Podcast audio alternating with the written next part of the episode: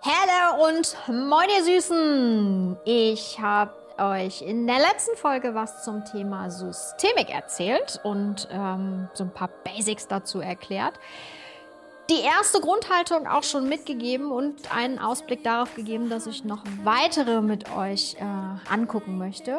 Eine davon ist heute dran. Da geht es um die Botschaft einer Nachricht. Mehr dazu gleich.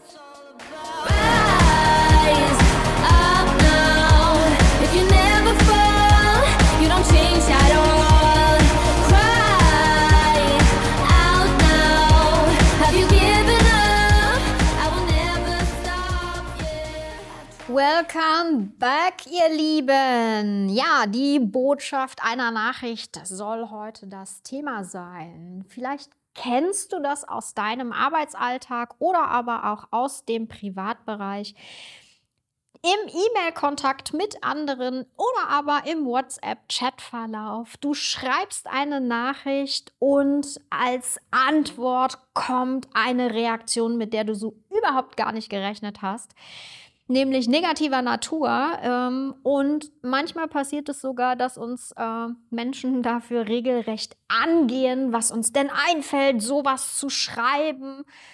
Und in dem Moment fällst du vielleicht aus allen Wolken, weil du gar nicht nachvollziehen kannst, was da gerade irgendwie los ist, denn du hast ja lediglich eine Nachricht mit einer Information oder einer Bitte verschickt oder ähnliches.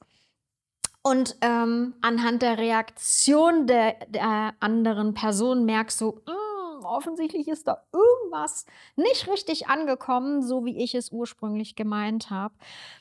Oder aber genau andersrum, ähm, ne, dass du sozusagen diejenige oder derjenige bist, der diese Nachricht bekommt und ähm, dann direkt überlegst so, sag mal, was fällt dem eigentlich ein, so mit mir zu reden? Ich glaube, jeder von uns kennt das. Und was da drin steckt, ist, ähm, dass der Empfänger grundsätzlich die Person ist, die über die Botschaft einer Nachricht entscheidet.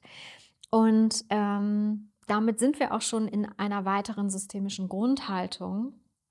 Und gleichzeitig wenn du schon auf dem einen oder anderen Kommunikationstraining gewesen bist oder dich grundsätzlich auch mit Kommunikation beschäftigst, dann kennst du sicherlich auch das Vier-Ohren-Modell, ähm, in dem es darum geht, äh, ne, die vier Seiten einer Nachricht, äh, mit welchem Ohr hört der Empfänger zu, all das äh, zusammengenommen steckt auch in dieser Grundhaltung drin. Über die Botschaft einer Nachricht entscheidet immer der Empfänger.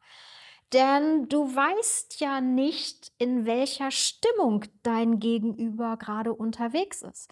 Es kann sein, dass die Person noch völlig aufgeregt ist, weil sie gerade aus einem Streitgespräch kommt oder aber eine schlechte Nachricht bekommen hat ähm, und jetzt voller Sorge ist, wie es weitergehen soll oder ähnliches.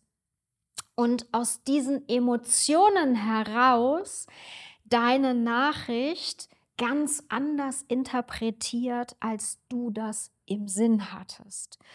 Und wenn du dir genau das zunutze machst und vor Augen hältst, ähm, dann ist es natürlich schlau, spätestens dann, wenn du merkst, oh, warte mal, ich glaube, meine Nachricht ist nicht so verstanden worden, wie ich das im Sinn hatte, idealerweise entweder den Telefonhörer in die Hand zu nehmen oder aber direkt zu der Person zu gehen und das Gespräch zu suchen.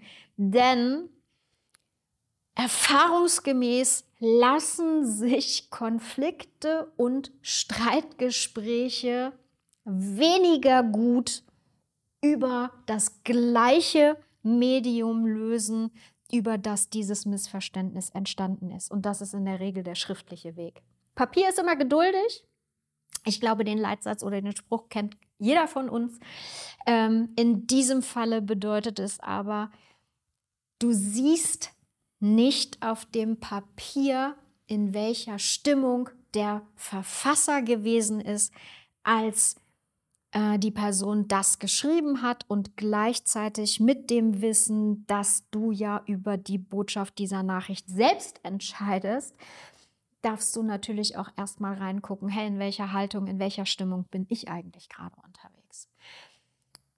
Wenn du mir schon länger folgst, dann hast du in einer der früheren Folgen schon mal was dazu mitgenommen, denn da habe ich ein bisschen was dazu erklärt, dass es unterschiedliche Arten und Weisen gibt, wie ich Sätze betonen kann.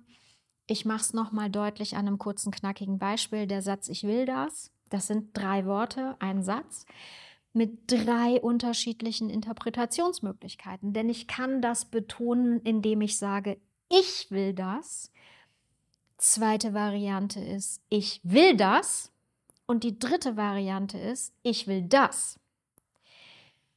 Und jetzt kann ich das natürlich versuchen darüber zu lösen, indem ich die Großschreibung verwende, also die Feststelltaste drücke, indem ich irgendwas fett mache oder ähnliches. Und gleichzeitig kann das auch bedeuten, dass ich dieses Wort hervorhebe, weil es mir an der Stelle total wichtig ist, mein Gegenüber jedoch sich dadurch möglicherweise auf den Schlips getreten fühlt oder aber ähm, dort eine Emotion ausgelöst wird, an die ich möglicherweise überhaupt gar nicht gedacht habe. Du siehst also gerade in dem Thema Kommunikation und auch Emotionen steckt ganz, ganz viel drin. Deshalb habe ich, ich spoiler jetzt gerade mal ein bisschen, an der Stelle noch ein bisschen was für dich in der Planung und mir in einer der nächsten Folgen jemanden dazu eingeladen. Mehr verrate ich jetzt aber noch nicht.